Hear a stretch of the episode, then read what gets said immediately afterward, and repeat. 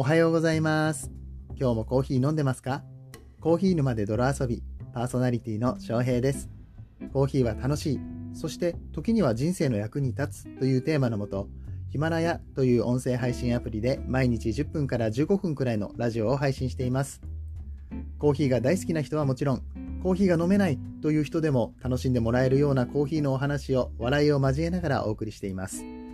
毎朝8時頃の配信となっておりますので、通勤時間や通学のお供に聞いていただけたら嬉しいです。